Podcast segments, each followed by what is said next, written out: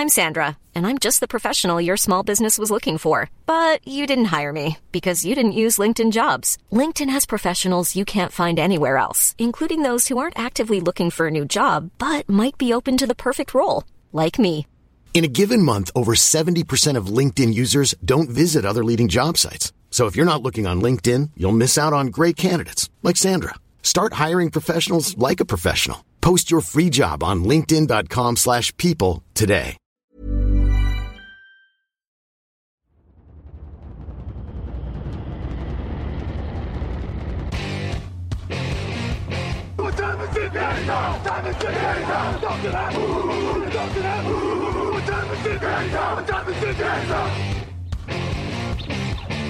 Got gun, Hulk left slot. Dixie left, T left. Mercedes, wide chip, Ricky. Fever left, 75, Katie, Omaha. We're good.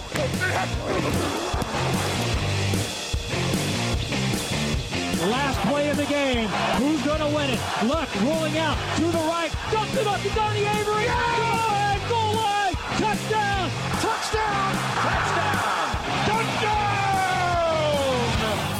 Hello, hello, bonjour et bienvenue à tous dans l'épisode numéro 667 du podcast Touchdown Actuel à Matéi. Très heureux de vous retrouver à mes côtés cette semaine pour débriefer l'actualité de la NFL. Raphaël Masmejean, bonjour. Salut à tous. Grégory Richard est également là. Bonjour Grégory. Bonjour messieurs et bonjour à tous. Euh, messieurs, aujourd'hui on va parler d'une nouvelle star, d'une star qui revient en forme et de quelques matchs compliqués. Est-ce que vous avez passé une bonne semaine? Victor m'a dit la semaine dernière que c'était la meilleure semaine de la saison régulière pour lui. Juste, euh, j'ai pas l'habitude de faire un, un global avant, mais est-ce que vous avez trouvé que c'était la meilleure semaine de la saison régulière? Ce week-end là? Ouais. Je sais pas. euh, C'était ouais, fun. C'est- C'était fun. après. Sous le prisme du Eagles Cowboys peut-être, mais euh, on, Très bien. on va parler de beaucoup de matchs, je pense, où on s'est bien fendu la poire. On pourra dire qu'on a vraiment bien profité du week-end. Bon, et ben on va décortiquer tout ça dès maintenant.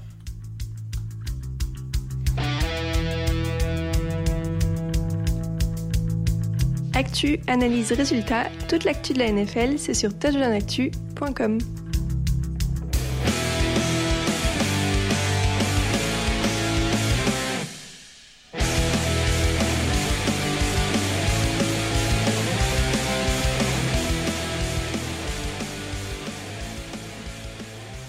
Texans 39, Buccaneers 37, match complètement fou et peut-être l'avènement d'une nouvelle star. CJ Stroud a trouvé Tangdell sur une passe de 15 yards à 6 secondes de la fin pour la victoire. De quoi conclure une fiche statistique monstrueuse pour CJ Stroud.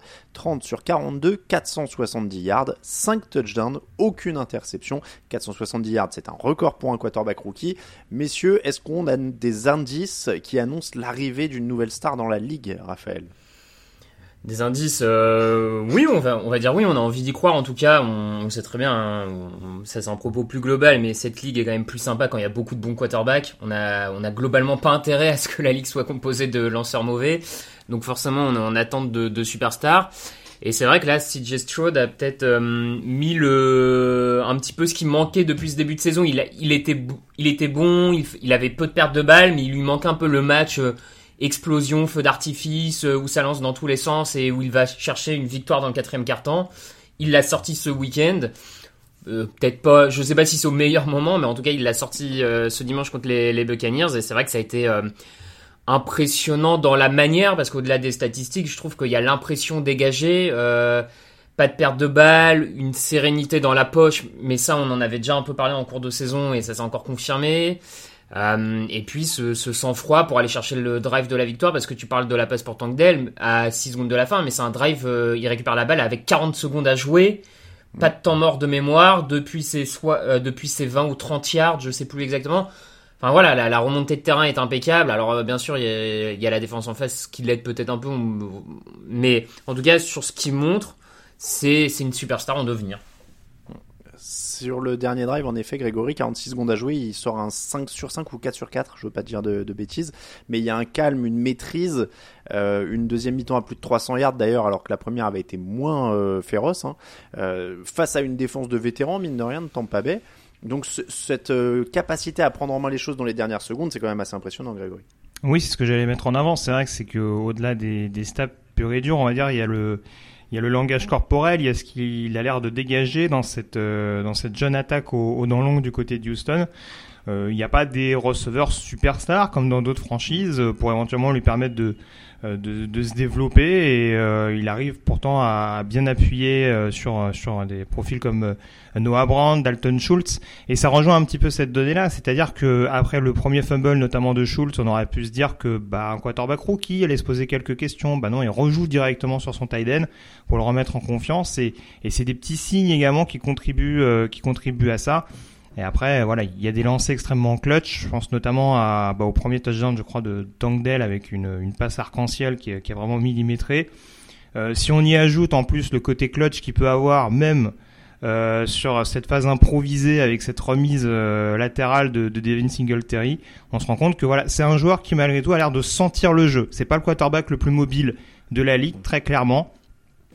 C'est un joueur qui doit encore progresser sur sur certaines choses, mais qui en tout cas ne commet pas de perte de balles, très peu. Je crois que c'est une seule interception encore euh, après après neuf semaines de saison régulière, en tout cas après huit matchs joués par les Texans.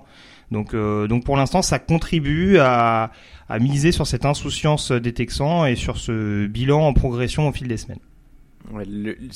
Si on reste sur les indices, moi je trouve que tu l'as un peu évoqué, il bonifie ce qu'il y a autour de lui et ça aussi c'est quand même euh, ce que font les, grands quarterbacks généralement. Sur ce match, Noah Brand, 6 réceptions, 153 yards, un touchdown. Dalton Schultz, Dalton Schultz, pardon, 10 réceptions, 130 yards, un touchdown. Dell 6 réceptions, 114 yards, 2 touchdowns. Nico Collins prend euh, 3 réceptions pour 54 yards et un touchdown encore une fois. Euh, donc moi je trouve cette capacité à bonifier les autres aussi, c'est un signe euh, qui trompe pas.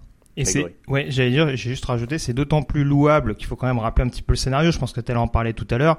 Il y a une situation où le kicker de Houston se blesse pendant la rencontre. Donc du coup, même si euh, voilà, il y a eu la belle histoire par la suite de, dont tu as sûrement parlé, euh, on s'est retrouvé dans une situation du côté de Houston où on s'est dit bah si c'est comme ça, on va jouer toutes les quatrièmes.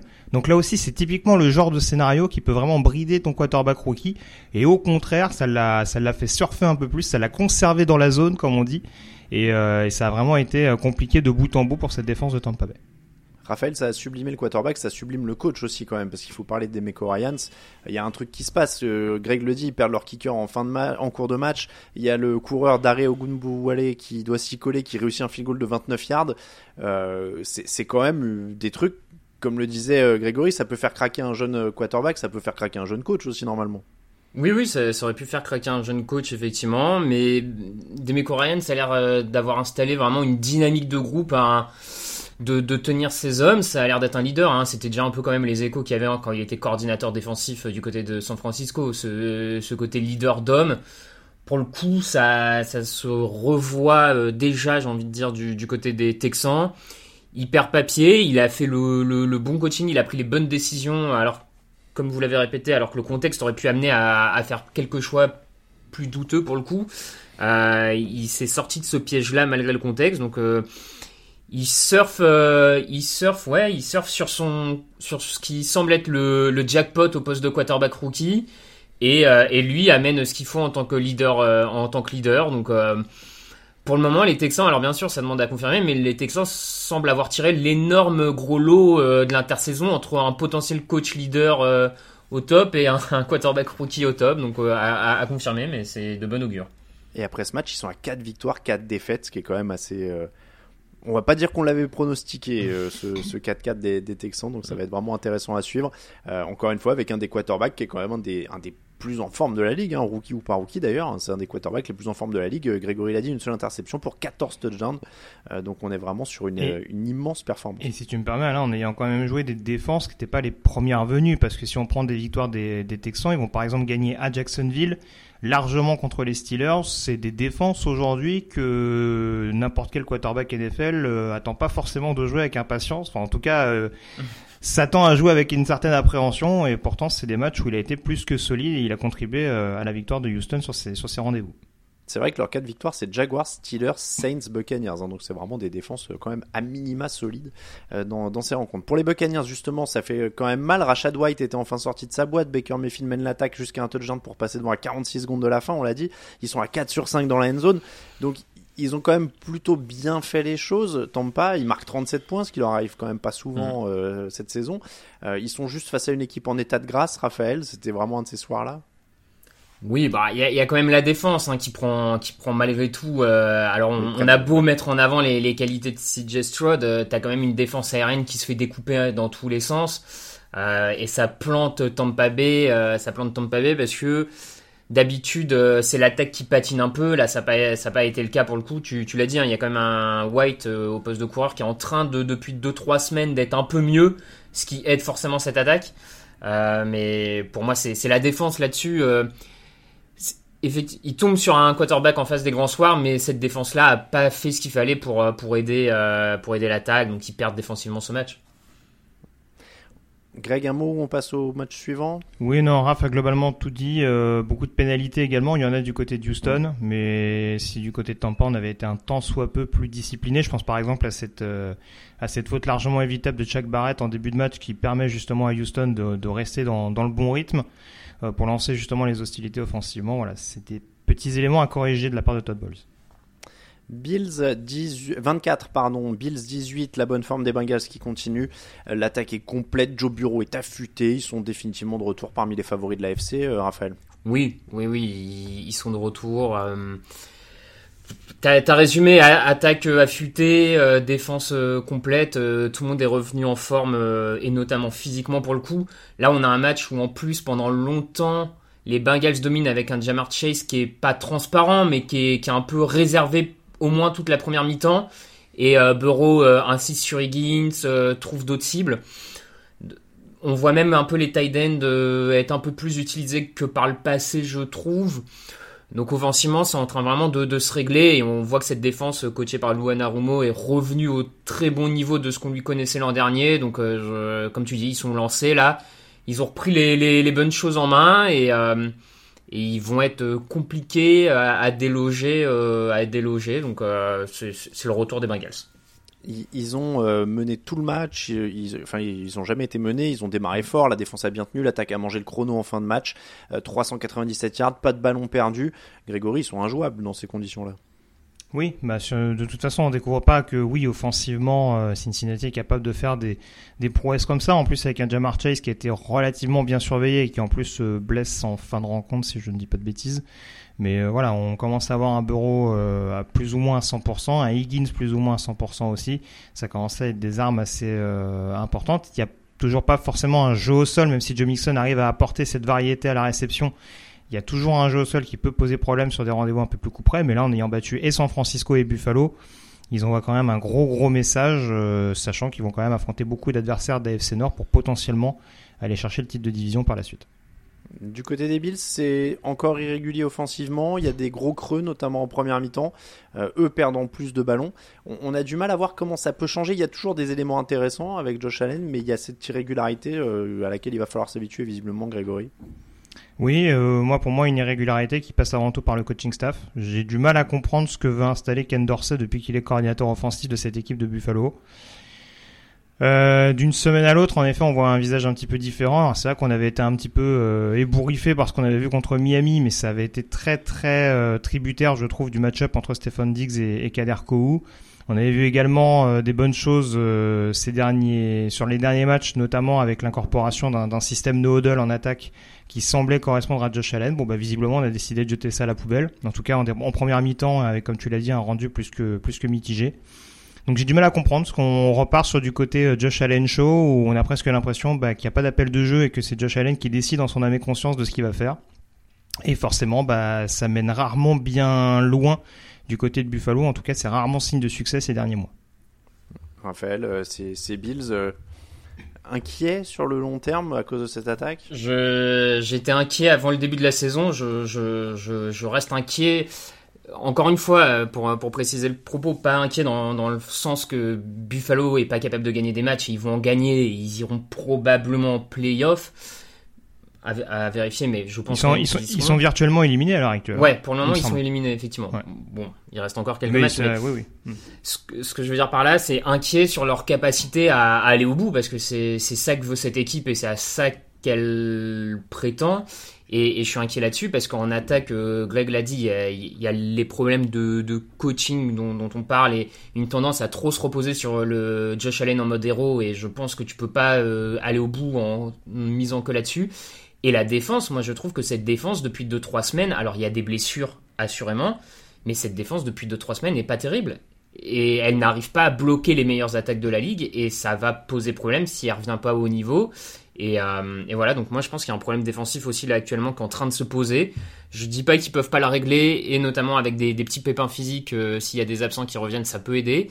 Mais euh, le tout dans le tout, je suis pas hyper convaincu par cette dynamique côté Buffalo.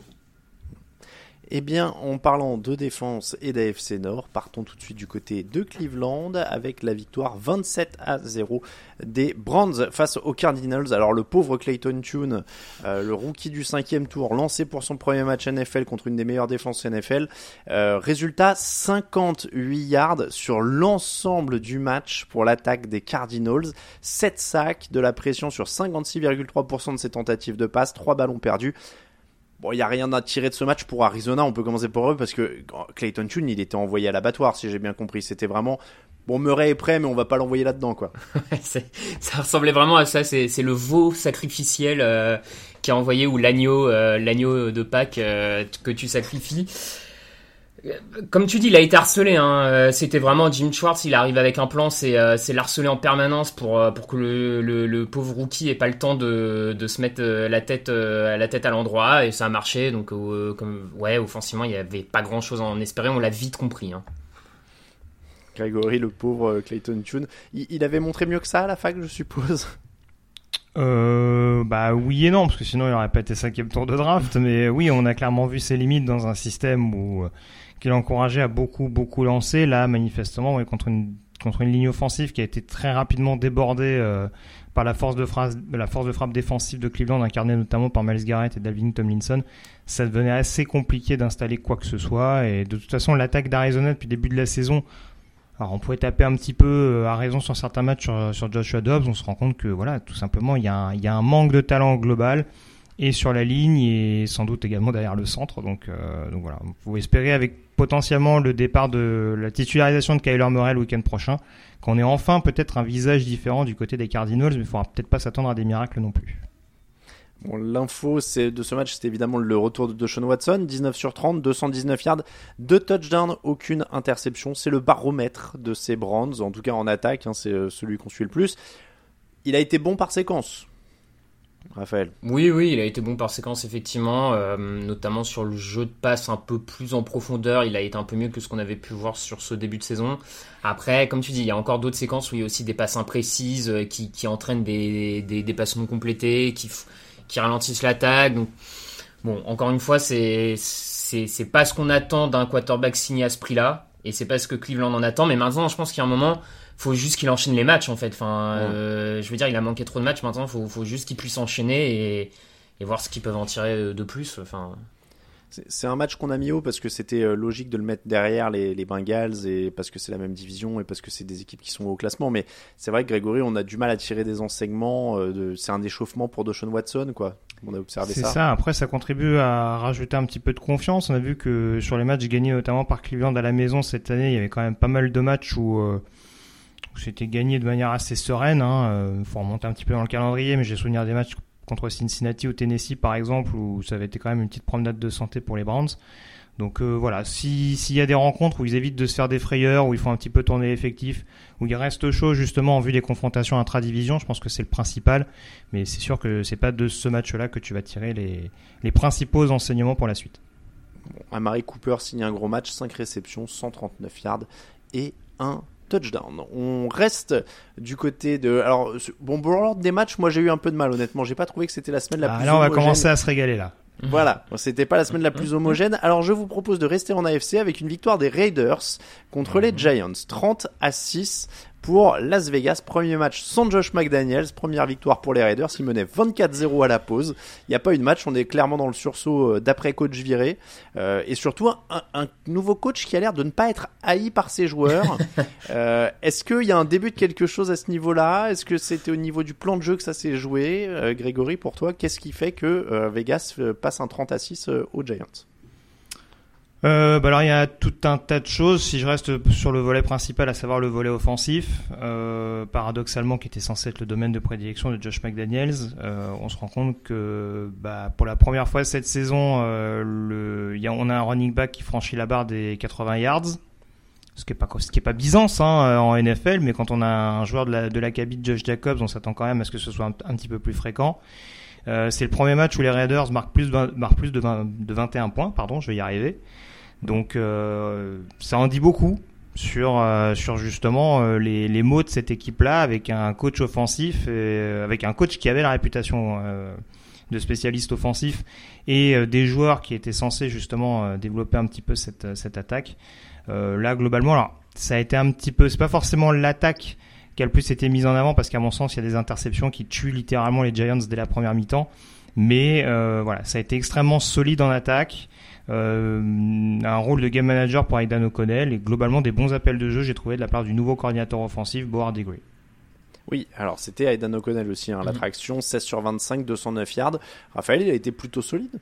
Oui, oui, c'était bien mieux que son, son premier match, hein, ce qui laisse quand même aussi, là encore, comme Grégory l'a l'a laissé sous-entendre, un peu songeur, parce que McDaniel c'était censé être un, un- le cerveau offensif, et finalement le rookie était bien plus à l'aise euh, dans ce match-là que la, la première fois sous McDaniels.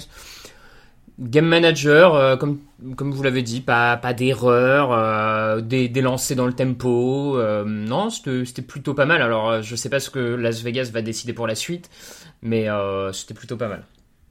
C'était euh, en effet aussi marqué par les 98 yards de Josh Jacobs. Au miracle, on s'est rappelé qu'on avait le meilleur coureur de la saison dernière euh, dans ses rangs.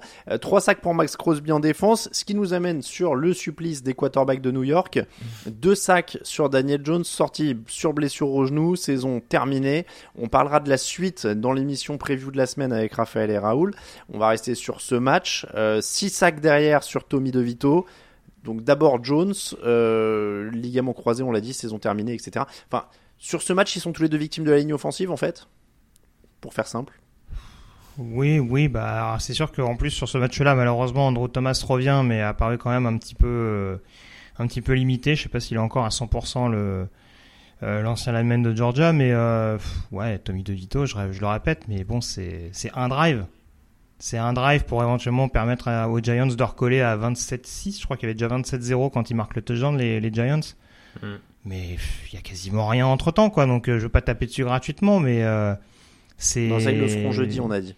C'est non mais voilà, c'est pas c'est pas digne d'un d'un quarterback NFL à mon sens et voilà, on continue de toucher les limites. euh, si les Giants veulent rester avec Tommy DeVito, alors là malheureusement c'était peut-être pas prévu au, au départ, il va quand même falloir une autre assurance parce que voilà, si tu te retrouves à marquer pas plus de 10 points chaque semaine, ça va être très très compliqué quand même pour espérer aller plus aller plus loin ou en tout cas essayer d'a- d'apporter un peu de dynamisme au groupe qui est en place, même si l'objectif annoncé ça peut potentiellement être le tanking.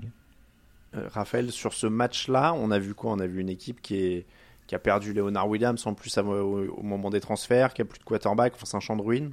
Ouais, c'est c'est vraiment compliqué. Alors offensivement, on a vu ce qu'on voit depuis, euh, j'ai envie de dire le début de la saison, hein, grosso modo. Enfin, il faut quand même se rappeler que les, les Giants sont pas fait de grands matchs offensifs. Alors peut-être un match pas trop mauvais où Saquon Barkley avait avait été bon, mais globalement c'est mauvais depuis le début de la saison. C'est dans la continuité. Alors ça l'est peut-être encore plus avec De Vito parce qu'il a pas le niveau, parce que tout ça, mais c'est pas la surprise. Moi, ce qui m'a plutôt étonné quand même et ce qui m'inquiète pour la suite, et on en reparlera peut-être aussi jeudi, c'est la défense c'est qu'on avait une défense qui ces deux dernières semaines ou trois dernières semaines, notamment depuis le match contre Miami, semblait un peu mieux et qui là craque complètement, explose. euh, alors bien sûr ils sont pas aidés parce que l'attaque perd beaucoup de ballons et donc ça remet la défense beaucoup en jeu, tout ça, mais globalement ils, se font quand même euh, complètement percer par l'attaque des, Riders qui, qui venait d'avoir un nouveau plan de jeu, un nouveau coordinateur, enfin donc c'est inquiétant, c'est inquiétant parce que l'équipe est en train d'exploser de toutes parts. Il y a Xavier McKinney, le safety capitaine, qui dit euh, les autres capitaines euh, ne se donnent pas assez. Euh, il sort dans la presse pour dire ça. Bon, je encore une fois, quand, quand les joueurs commencent à beaucoup parler dans la presse, euh, en plus à New York, ça peut vite partir en, en cacahuète, comme on dit, ou comme on dit plus, j'en sais rien d'ailleurs si on dit ça ou pas. Mais euh, voilà, c'est inquiétant. ici. tu dis ce que tu veux ici, tu es chez toi. Hmm. Euh, oui, bah ça, vous referez un, un bilan plus large, mais en effet, euh, il n'y y avait pas grand-chose dans ce match pour euh, pour les Giants. Pe- petite anecdote, parce que tout le monde a peut-être pas lu l'article sur le site. Est-ce que vous avez quand même apprécié euh, cette euh, cette anecdote là sur la sortie de Josh McDaniels? Parce que Moi, je me suis régalé, donc il fallait que Mhm. il faut que j'en parle. Donc on, on explique hein, aux gens qui n'ont pas suivi. Apparemment, euh, quelques jours avant le match des Lions, perdu contre les Lions, donc qui était le dernier de Josh McDaniels, il y a eu une réunion euh, avec les joueurs et ils se, ils, auraient- ils se seraient tous défoulés grosso modo sur Josh McDaniels en lui disant tous leurs ces quatre vérités. Euh, derrière, Antonio Pierce a pris la parole au nom de Josh McDaniels et aurait rappelé à toute l'équipe qu'il fallait jamais s'avouer vaincu et que c'est comme ça que euh, lui et les Giants avaient battu les Patriots de 2007. Manque de bol, ils étaient coachés en attaque par Josh McDaniels et donc quand euh, les joueurs sont partis, McDaniels aurait dit à, à Antonio Pierce ne parle plus jamais des Patriots comme ça. Après, alors, on découvre pas le côté très très égocentrique un peu de, Josh McDaniels et le côté très caractériel. hein, Encore une fois, euh, il a jamais été réputé comme étant un personnage très très agréable, euh, adepte du savoir vivre. Euh, maintenant, je peux pas m'empêcher de penser que c'est peut-être pas involontaire de la part de la part d'Antonio Pierce. Dans une journée où les joueurs se sont déjà essuyés les pieds sur Josh McDaniels, aller s'amuser à rappeler ça, euh, bon, je pense que voilà, mais- il se, il se doutait très bien que McDaniels allait réagir comme ça, donc après forcément ça fait réagir parce que bah, avec le bouche à oreille, euh, ça, ça dépeint un petit peu plus McDaniels comme un, comme un sagouin, mais euh, voilà, je, je, je- connaissant en plus le personnage d'Antonio Pierce, j'ai du mal à me dire qu'il y a peut-être pas une petite arrière-pensée derrière. Alors après, ceci étant dit, j'entendais euh, dans un podcast euh, euh, américain, en l'occurrence celui de The Athletic, euh, ils, ils ont eu une remarque très pertinente, je trouvais, c'était que le, le- la fin de McDaniel, c'était aussi un peu la fin d'une époque qui était cette époque des coachs ultra autoritaires, etc. Et que le rapport coach-joueur, il a quand même changé ces Ouais. dernières années. Et que, et que c'est le symbole de ça aussi, quoi. C'est-à-dire que c'est vrai que quand tu réfléchis maintenant, il n'y a plus beaucoup de coachs ultra autoritaires à part Belichick. Et on a bien vu que ça a jamais marché pour aucun des mecs qui sont sortis de là. Et, et, le contre-exemple, c'est euh, Demeco Ryans dont on parlait tout à l'heure, Robert Saleh dont on, dont, on parlera, dont on parlera avec les Jets, etc. Le rapport, il a changé, quoi. Mhm. Donc, euh, Oui, parce que Belichick s'est bâti aussi cette, euh, cette autorité naturelle parce qu'il y a eu les résultats avec Patriots, avec les Patriots dans la seule collaboration avec Brady au, au fil des deux décennies. Hmm. C'est vrai que ça devient de plus en plus compliqué euh, quand t'es un, en plus un coach. Alors là, c'est pas le cas de McDaniels, mais il suffit que tu sois un coach un peu un peu plus vieux parce que dans, dans, dans cette crise de jeunisme globale euh, des coachs NFL, c'est sûr que pour te faire respecter, euh, coucou Greg euh, c'est c'est un peu compliqué par exemple. Bah, c'est ça. Et puis encore une fois, on est, on est en 2023. Peut-être qu'on peut plus coacher aussi comme on coachait en, en 2000, quoi. C'est ça. Bon, ça paraît évident. Euh, Ouais. Et, mais mais c'est pas une mauvaise chose, quoi. Aussi cette euh, cette fin de, de cycle. Je trouve, Mais je euh, salue encore ça. Davis qui a attendu quand même euh, que les Raiders se débarrassent de Derek, de Derek Carr par exemple pour se dire tiens Hum. Ah, peut-être attends. que mon head coach et mon general manager ne font pas du bon travail. Ça c'est intéressant. Ah, Attends, quand t'as acheté un truc, je sais pas, euh, très très cher, tu vois, tu t'es Mm. payé, euh, j'en sais rien, une belle paire de pompes ou une bagnole ou j'en sais rien, tu vois, et, et tu sens que tu regrettes l'achat, mais tu te dis quand même, j'ai mis beaucoup et j'ai déjà beaucoup de Ouais, dettes. Peut-être qu'il tu sais, il a essayé de tirer Ouais, en espérant qu'à un moment ça tourne. Il y, a, y y eu Gruden avant, etc. Enfin, mm, c'est pour, semble. c'est pour ça que je dis. c'est Un pour ça que je dis Gruden McDaniels de- en termes de recyclage, euh, Ouais, non, là tu vois le tri sélectif, euh, c'est pas le genre de Mark Davis quoi. Non, mais en fait, c'est pour ça que je dis ça, c'est qu'il doit, il doit déjà encore devoir une fortune à Gruden. Oui, oui, oui, bien sûr. oui, j'en doute pas. Ouais. Donc c'est, c'est peut-être pour ça qu'il réfléchit. Surtout qu'ils sont, euh, ils sont pas devant les tribunaux à l'heure actuelle en plus. Si, avec si. Ah, Bon, c'est, possible, oui. C'est, Si, possible avec l'histoire de licenciement. euh, ouais, ouais, c'est vrai, c'est vrai. Mais bon, en tout cas, oh, il, a là, il, il- il est tellement endetté, si tu veux, sur ses coachs. Je me disais peut-être qu'il attendait en espérant. Tu vois, disait, Ouais, je, je, je crois qu'il y a un moment, l'endettement, faut, faut juste prendre les bonnes décisions pour arrêter de s'endetter, tu vois. Mais, mais, mais, tu vois, je, je veux pas faire trop long sur les Raiders, mais ça, ça fait un petit peu écho à ça.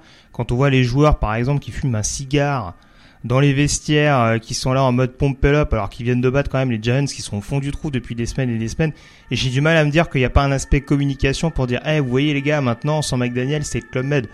Ça règle pas tous les problèmes. On l'a dit, le calendrier des Raiders depuis le début de la saison, il est quand même assez clément malgré tout par rapport à d'autres équipes. Donc, on va pas, on va pas cracher sur leur bilan de 4 victoires, 5 défaites. Si ça repart dans le bon sens, tant mieux. C'était le moment pour. Mais ouais, faut se méfier quand même de, de ce qui se passe actuellement, même s'il y a eu ce, ce petit bol d'air frais face à New York. Bon, petite pause, et puis la suite des événements.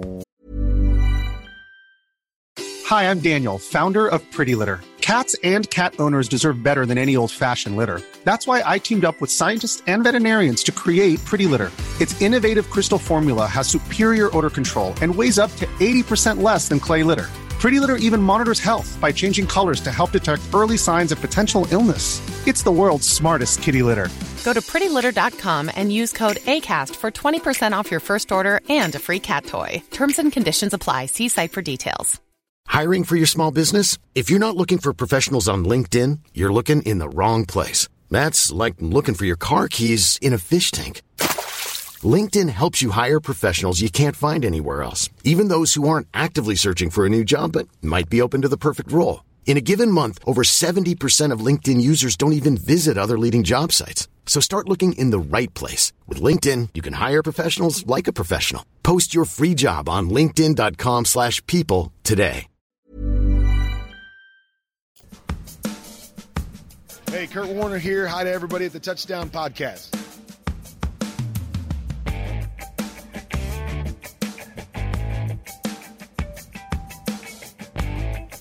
Et on va ouvrir, messieurs, avec le match de l'AFC, toujours entre les Jets et les Chargers. 6 pour les Jets, 27 pour les Chargers, un match très défensif. Euh, 8 sacs pour Los Angeles, on va peut-être commencer par ça parce que autant les Jets, on sait que c'est défensif. 8 sacs pour Los Angeles, c'est quand même plus rare. Euh, ils sont pas une équipe défensive à la base. C'est une bonne nouvelle, Raphaël, pour eux, ce, cette sortie?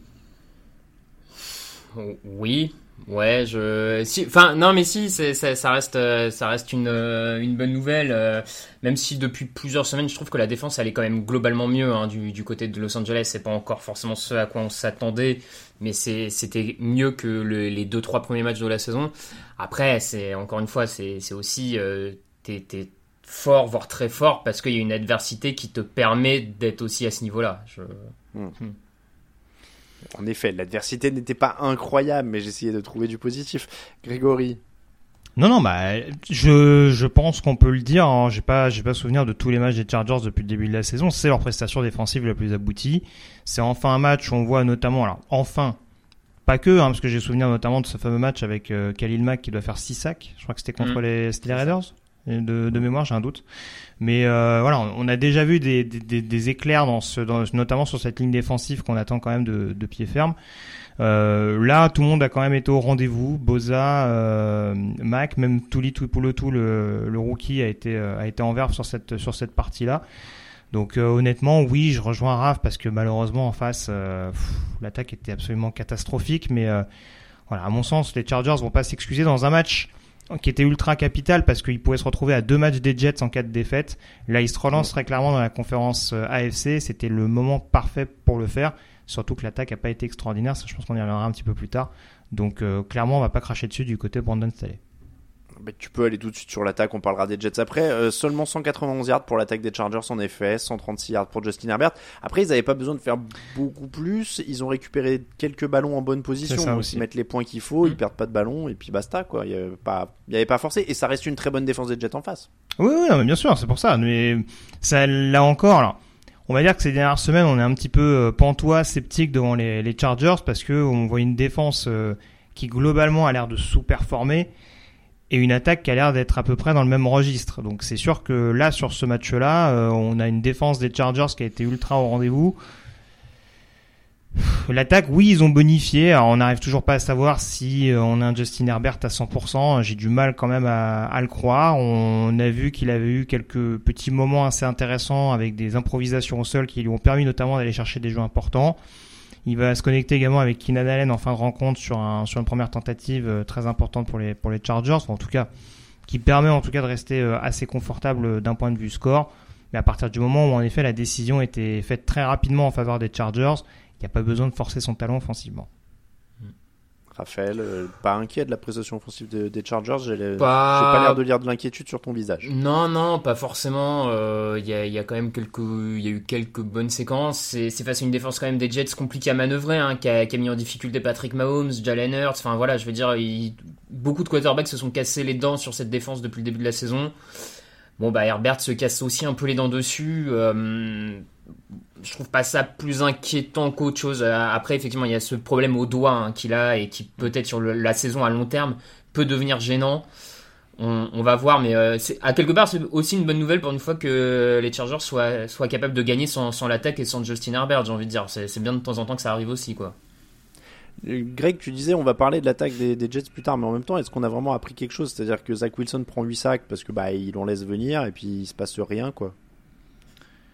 Bah ouais, après, alors ça c'était une déclaration de Robert Saleh après le match et euh, je vais pas dire que la prestation de Zach Wilson est, satisfaisante, mais c'est une prestation offensive globale qui est pas bonne. La ligne offensive a été en dessous de tout. Euh, J'ai en tête d'ailleurs le sac de Joey Bossa où il est à moitié en train de à moitié en train de repousser euh, Laken Tomlinson et d'agripper Zach Wilson. Quand t'as des linemen comme ça, bon bah ça devient quand même un petit peu compliqué, sachant qu'on sait que Zach Wilson n'est pas non plus le quarterback le plus mobile de la ligue.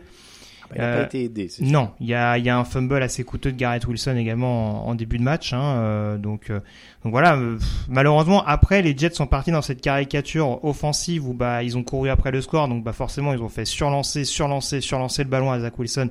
Et on sait très bien que de toute façon, ça ne marche jamais dans ce genre de situation. Les Jets ont besoin avant tout, à mon sens, de jouer du ball control pour être vraiment efficace et gagner les matchs offensivement. Donc là, voilà, ça à mon sens, ça a pas, euh, comment dire, c'est pas la prestation de Zach Wilson dans elle-même qui pose problème, mais malheureusement le scénario a fait que bah, l'attaque a jamais vraiment pu euh, se remettre dans le dans le bon rythme. Je réalise que Zach Wilson, comme si Jay Stroud, est un deuxième choix de la draft. Tout à fait. Mm. Voilà. C'est un beau symbole de l'incertitude, la glorieuse incertitude de la draft, hein, parce que si Jay Stroud, Zach Wilson, c'est quand même pas la même chose.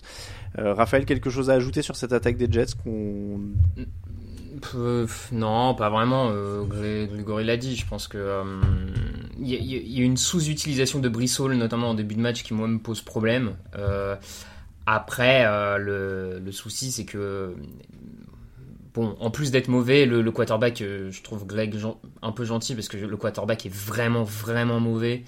donc, mais, non, mais, non, mais tu, tu découvres. Enfin, moi, pour moi, non, on le découvre pas. On le découvre pas. C'est au coach de s'améliorer. Honnêtement, de ce qu'on voit ces dernières semaines, c'est pas le pire match que je vois de Zach, de Zach Wilson. Mais malheureusement, sur ce match-là, encore une fois, il est mis dans un contexte où, avec toutes les pertes de balles et le fait que les Chargers ont, ont fait la course en tête et ont eu rapidement 14 points d'avance, après, on le fait jouer dans un, dans, dans, un registre où on commence à savoir clairement que bah c'est pas lui qui va faire gagner l'équipe. Donc si on essaye de lui donner le rôle du héros, forcément c'est lui qui sera en premier lieu, c'est lui qui sera en, en première euh, en première ligne, on dira. Mais c'est pas euh, c'est pas à mon sens c'est un match plus catastrophique qu'un autre. C'est que voilà il y a un scénario qui fait que bah lui la ligne euh, toute l'équipe globalement a pas forcément été au rendez-vous de ce match-là, en tout cas peut-être trop tard le monde a coulé. Après, tu parlais des paires de balles, il y en a deux pour lui hein, quand même aussi. Ah oui, bah, bah oui, mais après, voilà, il y a, un strip, c'est un, il y a un fumble sur un, sur un, sac de, de, de Joey Voilà, mais encore une fois, je vais pas vous dire qu'il a fait un bon match, ce serait ridicule de ma part. Non, non, non, mais, non, mais je suis d'accord avec toi. dans l'absolu, on n'a rien appris sur lui. Le sujet, c'est que tout autour, c'était très mauvais aussi. C'est ça. Euh, Même Garrett Wilson, qui est la valeur sur offensive, euh, malheureusement sur ce match-là, il leur coûte un turnover, donc euh, ça remet rien en cause, mais c'est problématique. On part chez les Panthers qui recevaient les Colts. 13 pour les Panthers, 27 pour les Colts. Alors on a beaucoup parlé des bonnes prestations de CJ Stroud en début d'émission. Ça se passe beaucoup moins bien pour le seul joueur qui a été choisi avant lui à la draft. Trois interceptions pour Bryce Young, deux retournées par un touchdown par Kenny Moore. Indianapolis a mené tout le match. Le deuxième pick six les met à 27-10 dans le dernier carton et ça tue la rencontre. Est-ce que Bryce Young déçoit Grégory, tu es l'expert draft. Il est à 24 sur 39, 173 yards, un touchdown et trois interceptions. J'ai été clément avec Zach Wilson. Je vais pas vous dire que Bryce Young euh, est une cause désespérée. euh, maintenant, euh, oui, clairement, il est pas bon depuis le début de la saison. Mais moi, c'est pareil. Je suis plus interloqué plus globalement parce que je vois des Panthers. On rappelle que c'est une équipe qui sort de semaine, qui est sortie de semaine de repos la semaine dernière avant de recevoir Houston. On a donné les clés euh, du play call offensif à Thomas Brown euh, pour euh, justement, enfin Frank Reich a décidé justement de, de retirer cette, cette de se retirer cette responsabilité là pour donner une nouvelle pour, sou pour donner une, une, pour insuffler un vent nouveau, je vais y arriver pardon, en attaque du côté de Carolina. Bah, je suis pas convaincu parce que je vois depuis deux semaines maintenant. Il y a des, il y a des appels de jeu qui sont extrêmement compliqués. Euh, en défense, si j'anticipe un petit peu, c'est une équipe qui concède 11 premières tentatives rien que sur des pénalités. Donc offensivement et défensivement, je trouve qu'il n'y a rien qui va du côté de cette équipe de Panthers, des Panthers. Et on parlait de mettre un rookie dans les meilleures dispositions euh, tout à l'heure, je sais plus avec qui, bah avec CJ Stroud justement à Houston. Moi, pour moi, au-delà du talent intrinsèque du joueur qui peut être remis en question par rapport à Stroud, il y a un contexte aujourd'hui à Carolina qui pour moi n'est pas favorable. Raphaël, pareil, le, le coaching plus qu'autre chose? Oui, oui, oui, euh, je, je, suis, je suis un peu d'accord. Alors, plus qu'autre chose, je sais pas. Et Grégory l'a dit aussi, il prend des mauvaises décisions. Il y a, il y a notamment une interception euh, qui qui doit pas lancer. Et c'est l'erreur vraiment euh, de qu'on n'aime pas voir chez un quarterback, même un rookie. Mais comme il, mais après comme il comme on le dit aussi, euh, ligne offensive en difficulté, le jeu au sol qui se cherche, un Frank Reich qui a laissé le, le les jeux offensifs. Ok, mais ça, ça donne pas de résultat. Enfin, le et la défense n'est pas là pour aider. La défense n'est pas là pour créer de dynamique, pour le mettre en bonne position, pour le. Donc euh, contexte compliqué et il va souffrir. Il va souffrir de la comparaison avec CJ Stroud et on sait que des fois, euh, je, je vais pas dire que Bryce Young du coup va, va s'écrouler à cause de ça, mais on sait que des fois, l'aspect psychologique a aussi sa part et quand on va te répéter H24 euh, que euh, t'aurais pas dû être pris en 1, que c'est l'autre qui est meilleur, tout ça, bah peut-être que ça peut finir par jouer. Alors si s'il craque, c'est peut-être qu'il avait pas ce qu'il faut du coup pour être titulaire. On pourrait aussi dire ça. Hein. Moi, je, là-dessus, on peut avoir plusieurs analyses, mais ça, ça, peut finir par jouer à un moment. Ce, ce côté, euh, bah ok, c'est pas toi le cador, quoi. Heureusement que Carolina a battu Houston la semaine dernière, parce que là, il sera en train de se faire découper en rondelles, le, le pauvre Bryce Young à l'heure actuelle. Ouais. Après, sinon, il y a aussi des fois le, le cas où les, les, deux premiers choix de la draft se poussent mutuellement vers le bas, comme Jamie Wilson et Marcus Mariota. Mais ça, c'est une autre histoire, évidemment, messieurs. Euh, en face, les, les Colts gagnent avec euh, seulement 198 yards en attaque. Le jeu au sol a été bien contenu. Il y a 14 points donc euh, qui sont pour la défense, hein, quand même, sur les 27. Est-ce que c'est une victoire heureuse? De d'Indianapolis. Non, Moi, euh, Raphaël Non, je, trouve, je trouve pas heureuse parce que heureuse, ça voudrait dire que, à mon sens, hein, après j'ai peut-être pas mal compris le terme, mais pour moi heureuse, ça voudrait dire qu'ils auraient pas forcément dû gagner ce match. Alors, alors que Mm. pour le coup, y a, franchement, il y a pas débat. Enfin, ils, Oui, ils sont meilleurs en attaque, ils sont meilleurs en défense, ils le gagnent euh, sans démériter ce match. Donc pour moi, c'est pas une victoire heureuse. Mais c'est euh, c'est le c'est le bon scénario de match quoi. C'est un Garner Minshew qui a pas besoin d'en faire trop. C'est une défense qui crée un, quelques turnovers pour aider aussi. Et voilà, c'est en ce sens-là qu'ils sont heureux peut-être. C'est que le scénario tout va dans le bon sens. Mais après, il, franchement, ce match ils le dominent facilement. hein. Ils sont en tête tout le temps. euh, donc euh, il n'y a pas eu match. Hein, honnêtement, il n'y a pas eu match. Oui, oui, puis il y a un peu d'alternance offensive. hein. Pour une fois, on n'a pas fait lancer 50 ballons à Gardner Minshew, donc euh, bizarrement, on arrive à bonifier derrière le travail qui est fait par, par la défense. Mais voilà, on le sait, c'est une équipe euh, très jeune également, les Colts, euh, qui, qui joue crânement euh, euh, sa chance. Il avait déjà démontré à Baltimore en, en début de saison. Donc voilà, ce sera pas d'une constance folle, surtout avec euh, certains choix du coaching staff que je trouve un peu discutables. Mais là, sur ce match-là, euh, face à un coaching staff encore plus discutable, les choses se sont bien passées pour les Indianapolis Colts. Garner Minshew euh, qui lance un touchdown, euh, aucune interception. Petit match offensif, mais ça passe. Saints 24, Bears 17, pas de sac encaissé, pas de ballon perdu, une seule pénalité. Les Saints ont fait dans le très propre euh, ce dimanche. Malgré ça, les Bears ont eu quatre fois le ballon pour aller égaliser en fin de match, mine de rien. Heureusement pour New Orleans, Chicago a fait interception, interception, punt, fumble. On dit merci la défense quand même, Raphaël. Oui, on dit merci la défense en deuxième mi-temps. Autant en première mi-temps, euh, cette défense des Saints s'est un peu fait découper par Colkmet et par Bagent sur les courses. Ils ont vraiment eu du mal à défendre ce- sur le quarterback mobile. Mais après en deuxième mi-temps, t'as un Paulson Adebo notamment qui fait un très très gros match et, euh, et c'est ça qui permet de relancer totalement l'équipe parce que pour le coup l'attaque, alors là en deuxième mi-temps disparaît progressivement.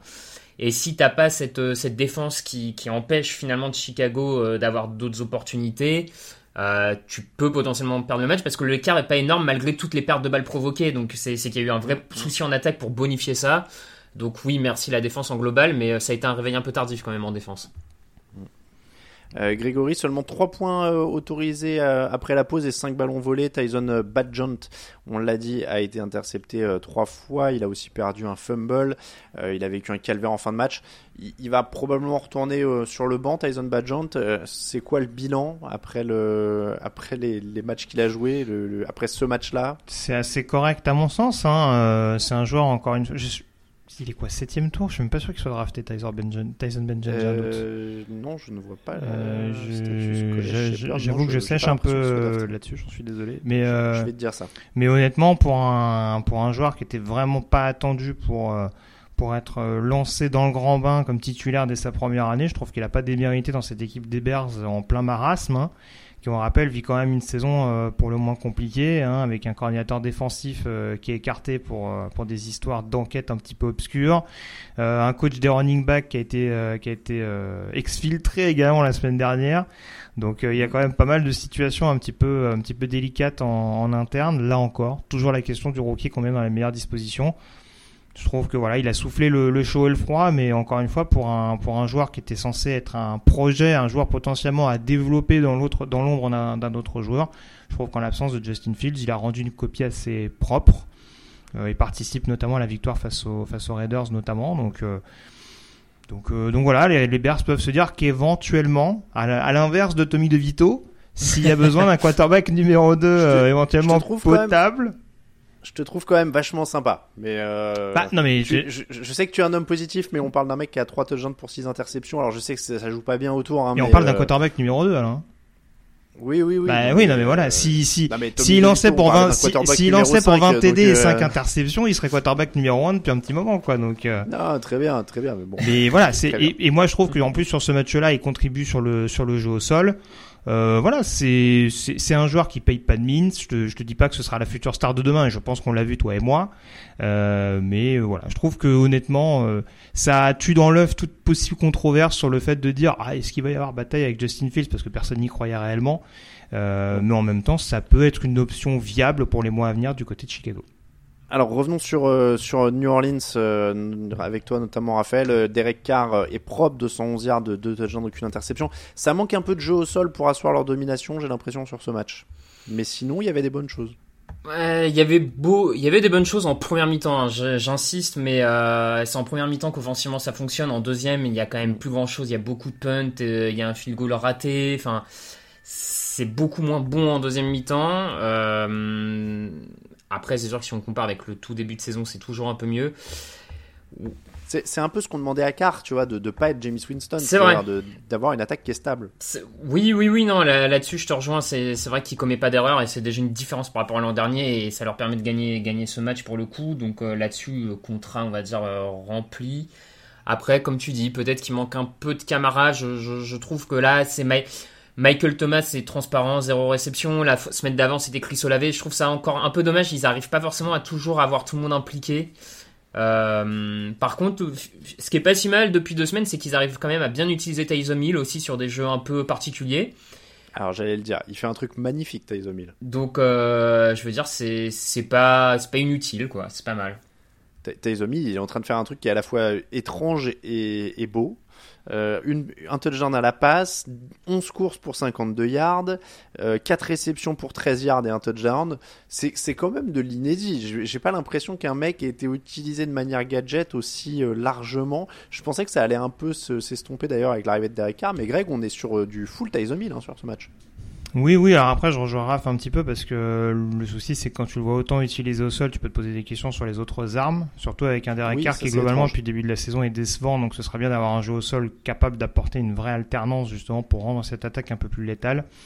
Mais oui, après, euh, voilà, les, les, armes de Taysom Hill, on, on, les découvre pas. Visiblement, on n'arrive toujours pas à avoir un plan anti-Taysom Hill. Et je te rejoins, euh, peut-être depuis Cordell Stewart aux Steelers, je pense qu'on n'a pas forcément eu un profil... Euh, aussi polyvalent, capable de, de ah performer dans, dans, différents registres.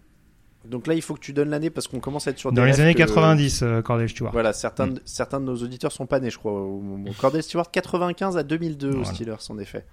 Mais quel puits de science, ce Grégory. on fait ce qu'on peut. Après, voilà, c'est quand même assez réputé à l'époque du côté des, des, des, Steelers, mais oui, euh, quarterback de formation et qui avait fini receveur, mais aussi capable de dépanner dans le backfield offensif. Donc, euh, voilà. Mais là, en tout cas, où est-ce que fait Tyson te rejoins, c'est costaud.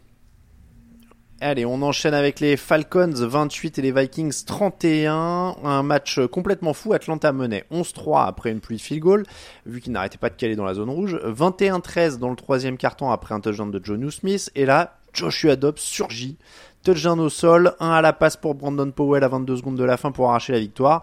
Euh, Dobbs qui signe un truc de fou puisqu'il était arrivé 5 jours avant dans un échange. Il avait joué la semaine dernière pour les Cardinals en tant que titulaire. Là, il devait pas jouer. Il arrive en cours de match. Hein. Euh, il y a la, blessure euh, du rookie Chad. C'est Chad non C'est Hall. Jaren Hall, pourquoi je, je veux chat? Jaren Hall, pardon, euh, qui se blesse rapidement. Euh, il faut lui reconnaître beaucoup de cœur, euh, Raphaël, et il vient quand même de, euh, de, de, de briser cette illusion hein, qui est euh, le playbook, c'est ultra compliqué, il faut que les mecs se préparent pendant des mois. Il vient de faire tomber le, non, le mais là. En, en tout cas, faut, faut effectivement lui, lui reconnaître vraiment du cœur parce que. Pareil, hein, Arizona, il arrive, on lui dit va- vas-y monte sur le terrain, euh, tu vas être titulaire euh, sans avoir beaucoup d'armes, il y va euh, de, gaieté de joie et il donne ce qu'il a. Donc ça, on peut pas lui reprocher. On voyait d'ailleurs pendant le match hein, les images où il répétait les snaps avec le centre parce qu'ils avaient même pas eu le temps de travailler ça. O'Connell lui expliquait un peu deux trois trucs, donc c'était. on- Est-ce que tu vois venir le, documentaire ou alors le film adapté où on lui dira où tu verras O'Connell qui lui dit joue comme si t'étais avec ton père. Il court vers la buick et tu lui lances le ballon. tu sais, genre, il s'explique les trucs en dessinant par terre et tout. Tu sais, Non, genre, tu es dans ton jardin en Alabama. Écoute, il y aura peut-être un film sur Dubs un jour. euh, Je, je lui souhaite, je lui souhaite, hein, euh, bien entendu. Mais euh, après, le, le- là où j'irais peut-être un peu moins, c'est pas tant le playbook que euh, finalement, je pense avoir un bon coach offensif qui est capable de te mettre dans des conditions faciles pour pour pour que le jeu paraisse simple. Et c'est ce qu'on voit dans plein d'équipes, ça marche pas. Le, le quarterback a l'air perdu, les appels de jeu sont pas bons. Et O'Connell, euh, quand même, depuis qu'il est arrivé à Minnesota, offensivement, hmm, c'est jamais un problème pour les Vikings. Enfin, je veux dire, depuis trois semaines, ils avaient pas Justin Jefferson, ils arrivent à marquer des points. Là, ils avaient pas Kirk Cousins, ils arrivent à marquer des points. Donc, il faut aussi rendre euh, du crédit à O'Connell sur ce qu'il est capable d'obtenir avec toutes ses blessures, à l'opposé d'un coach de l'autre côté du terrain, d'une autre équipe, qui, à mon avis, n'en fait peut-être pas assez avec ce qu'il a, mais c'est un autre sujet. On, on va finir le dossier Minnesota parce que je vois Greg qui boue euh, doucement. Il dit rien. il, il a, il a la- un doigt sur la tempe comme ça. Il attend. Euh, juste quand même reconnaître aussi le mental hein, de Joshua Dobbs parce qu'il rentre, il prend un sac pour un safety, il se fait arracher un ballon. Tout ça avant d'avoir com- complété une passe. C'est vrai. Donc euh, il a un mental aussi le mec euh, de dingo. hein. Bon, ceci étant dit, donc énorme occasion manquée. Alors si juste une aparté, Jaren Hall, il commence quand même avec un 5 sur 6 sur 78 yards. C'était pas mal avant qu'il prenne une commotion en plus. le, le pauvre Jaren Hall, ça revient à ce que tu disais, Raphaël. Kevin O'Connell avait fait du bon boulot même avec son rookie. Pour moi, ça, ça revient à ça. C'est qu'on a un rookie euh, qui avait l'air d'être bien préparé, bien coaché, et euh, à qui on demandait de pas faire de choses trop compliquées. Et on avait un plan de jeu bien, bien ficelé. Donc ça, ouais, effectivement, ça revient à ça. Alors, Grégory Richard, c'est à vous. Ceci étant dit, donc je le disais, énorme occasion manquée pour les Falcons. Ils sont à 1 sur 2 dans la red zone. Ils ont 4 feed goal.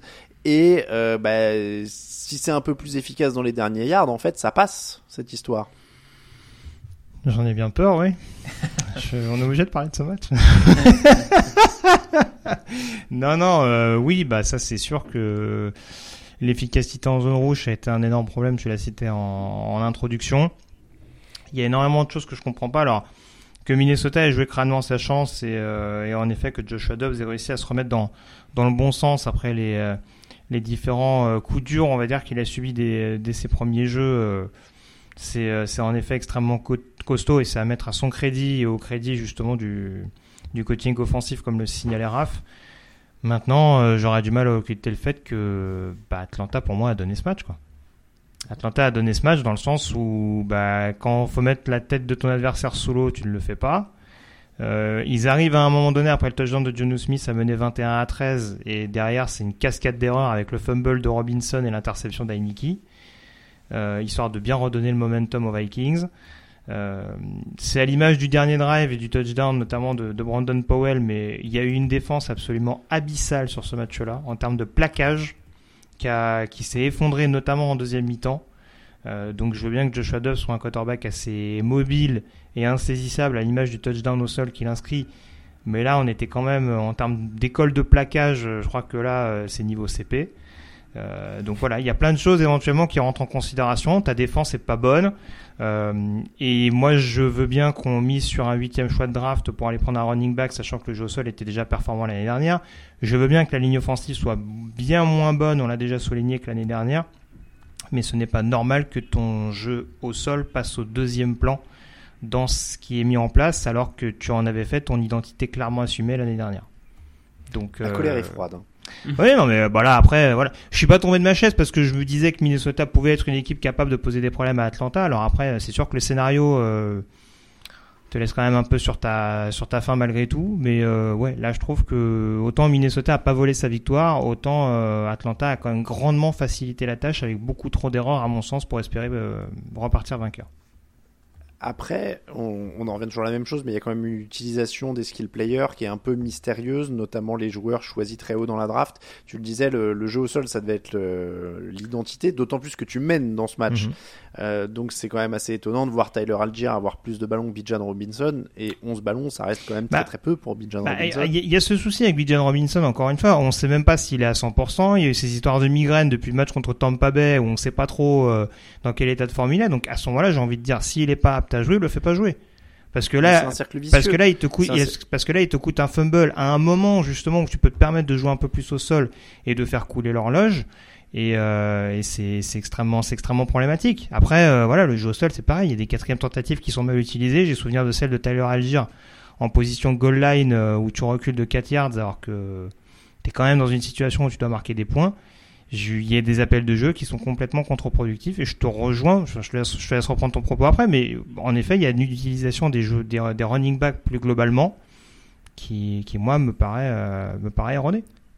J'allais dire pour les, les migraines, c'est peut-être un cercle vicieux, c'est-à-dire qu'on n'est pas au courant. Est-ce que c'est parce qu'il a mal au crâne qu'il ne joue pas, ou est-ce que c'est parce qu'il ne joue pas qu'il essaie de comprendre son usage qu'il a mal au crâne?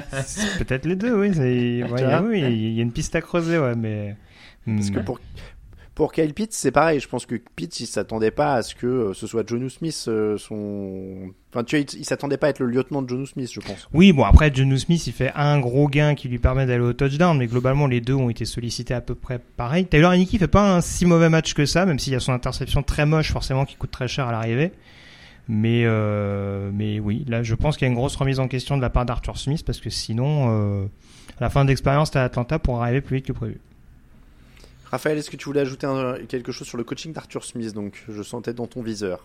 Non, euh, oui, oui, un petit peu dans mon viseur. Non, mais effectivement, moi, c'est cette utilisation. Enfin, je pense qu'il est vraiment en danger parce que l'équipe euh, sur les deux dernières saisons, donc il a sept victoires à chaque fois.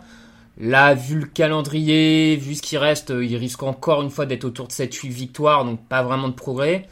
Pourtant, les ressources sont allouées euh, au niveau de l'attaque, à la draft, on en a déjà beaucoup parlé.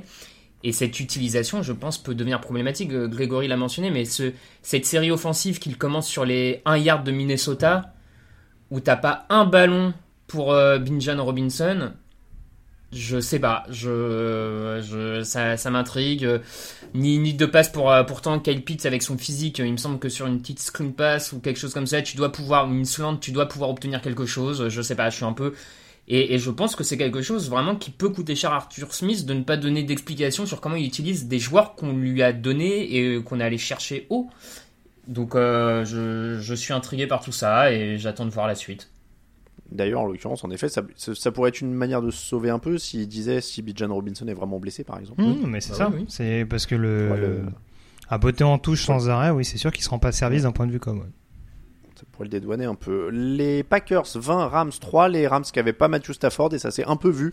Euh, comme le jeu au sol n'a pas été productif, euh, Brett Ripien s'est retrouvé exposé. Euh, Brett Ripien termine à 13 sur 28, 130 yards d'une interception.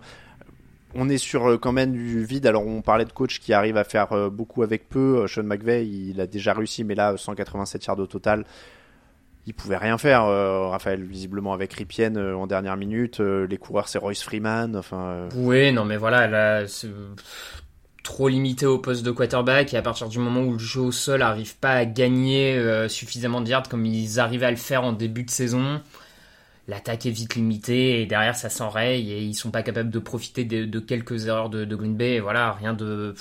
Comme tu dis, difficile de faire autre chose avec ça, quoi. Grégory, est-ce qu'il y a quelque chose à à tirer de ce match pour, pour les Rams Non, malheureusement pas grand chose. Offensivement, c'était pas bon. Sur les équipes spéciales non plus, dans mon souvenir. Donc, euh, ouais, là, c'est vraiment un match à oublier du côté de Los Angeles. A priori, euh, il y a une semaine de repos qui arrive pour les Rams. C'est euh, le retour de Matthew Stafford qui est espéré pour la réception de Seattle, si j'ai bonne mémoire.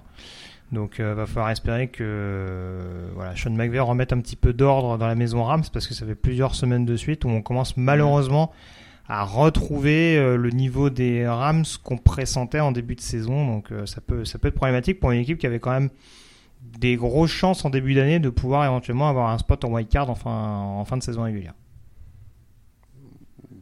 Oui, en étant optimiste. Bah, la septième place, elle est plus ouverte que jamais. Hein. On a parlé de Minnesota, qui a priori, pour l'instant, a, l'avantage, mais bon, derrière, j'écarterai pas les Rams, les Commanders ou ce genre d'équipe qui, en fonction des matchs qu'ils gagnent, peuvent se replacer. Hein les Packers, c'est ce que tu les, tu les écartes Ils ont mené tout le match euh, malgré deux ballons perdus, huit pénalités, seulement un sur 4 dans la zone rouge.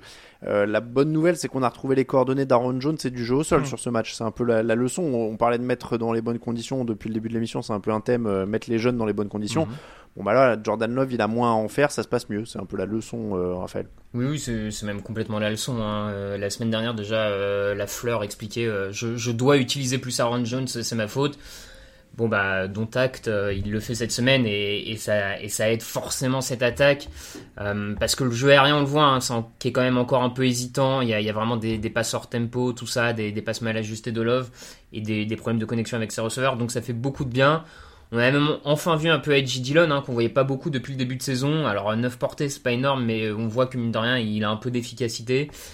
Donc euh, je, pense que là la fleur a sa ligne directrice jusqu'à la fin de saison et il faut qu'il s'y tienne.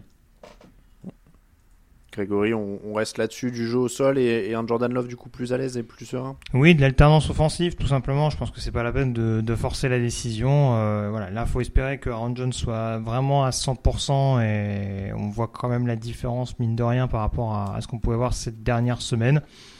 La défense peut être très très solide, donc euh, je pense que cette équipe des Packers, elle vaut pas forcément la fiche qui est la sienne aujourd'hui. Mais voilà, on verra face à un adversaire un peu plus calibré, peut-être euh, apte à mettre plus de pression par exemple sur la O-line ou ce genre de choses. Mais euh, voilà, essayer de se remettre un petit peu en confiance avec ce succès, c'est clairement bienvenu du côté des Packers. On termine avec les Patriots 17, Commanders 20. Les Commanders qui ont intercepté Mike Jones en fin de match pour assurer la victoire. Les Patriots ont mené 17-10 dans ce match, mais Washington a fait juste ce qu'il fallait euh, pour repasser devant. honnêtement, la défense de New England fait ce qu'il faut. C'est l'attaque qui est toujours trop faible. Euh, oui, alors la défense fait ce qu'il faut. Il y a quand même 325 yards de Samuel sur ce match-là, hein. donc euh, ça, continue en tout cas sur la bonne sur la bonne lignée euh, après sa bonne prestation face aux, Eagles. Après, c'est sûr que si on pointe une escouade un peu plus en difficulté que l'autre, bah forcément, ça va revenir de nouveau du côté de l'attaque, qui n'a pas été qui a pas été capable d'être d'être d'être clutch et d'être décisif quand il faut, avec toujours ces éternels problèmes sur le sur la position de de receveurs. En plus, manque de bol pour eux, ils tombent sur une semaine où, euh, où Emmanuel Forbes, qui est en difficulté depuis le début de la saison, euh, nous sort presque son match référence depuis son arrivée dans la ligue. Donc euh, ça n'a pas aidé en tout cas à mettre en confiance cette attaque de, New England et de Mac Jones. On, se répète un petit peu, mais oui, on file quand même tout droit, sans doute vers la dernière année de Mac Jones du côté de Foxborough. Ah ouais, t'en es là. Bah, le contenu est quand même assez mince. Bon, tu me diras, le jeu au sol, c'est toujours un petit peu compliqué de dire ça, mais euh, tu, tu, te retrouves avec un Stevenson qui, hormis sa course de 64 yards, euh, est pas hyper productif. Le jeu au sol, globalement, n'a pas été aussi, autant utilisé. Hein, donc après, on en revient aussi au choix un petit peu, un petit peu étrange de Bill O'Brien dans un match où t'es pas largué d'un point de vue score. Mais je pense que c'est un bino, c'est un duo qui est pas fait, qui est pas fait pour fonctionner cette année à New England, en tout cas dans les délais qui leur seront impartis, et qu'à un moment donné, il va peut-être falloir tourner la page du côté de, du côté des Pats.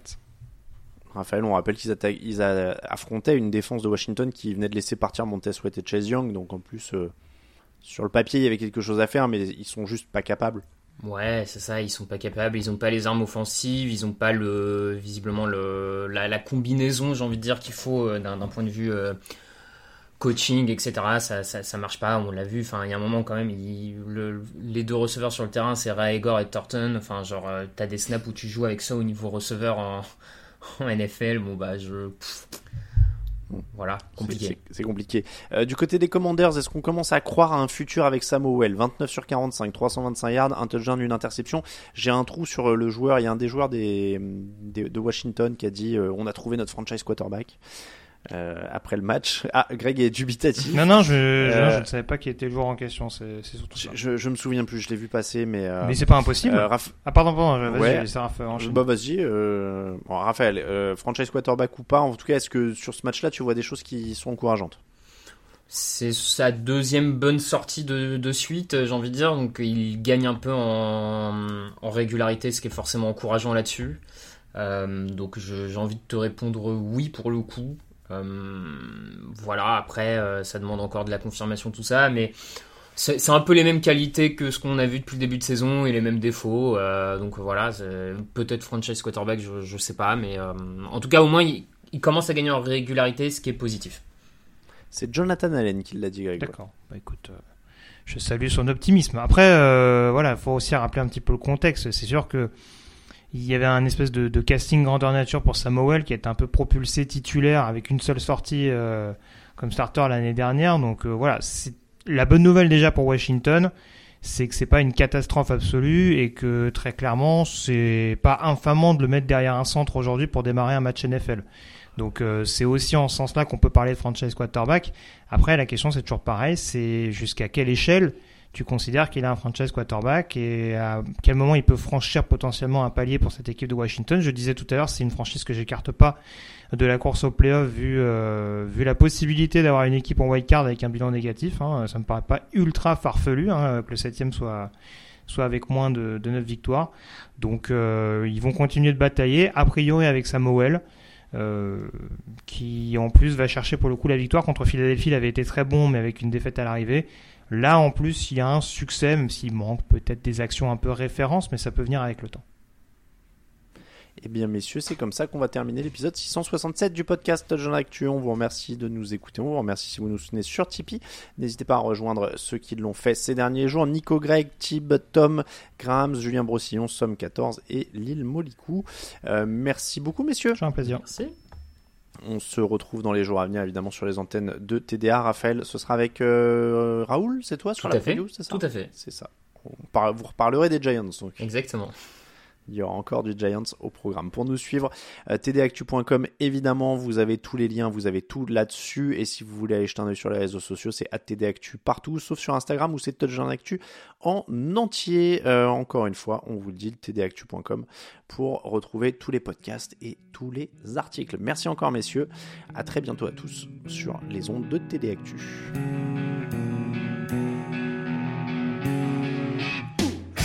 Les fromage et jeux de mots, tout sur le foutu est en TDAQ. Le mardi, le jeudi, tailgate au risotto, les meilleures recettes en TDAQ. Fumble pour JJ Watt, Bismuth pour Marshall Lynch, Procast Global Beckham, Tom Brady quarterback, calé sur le fauteuil, option Madame Irma, à la fin on compte les points et on finit en requin.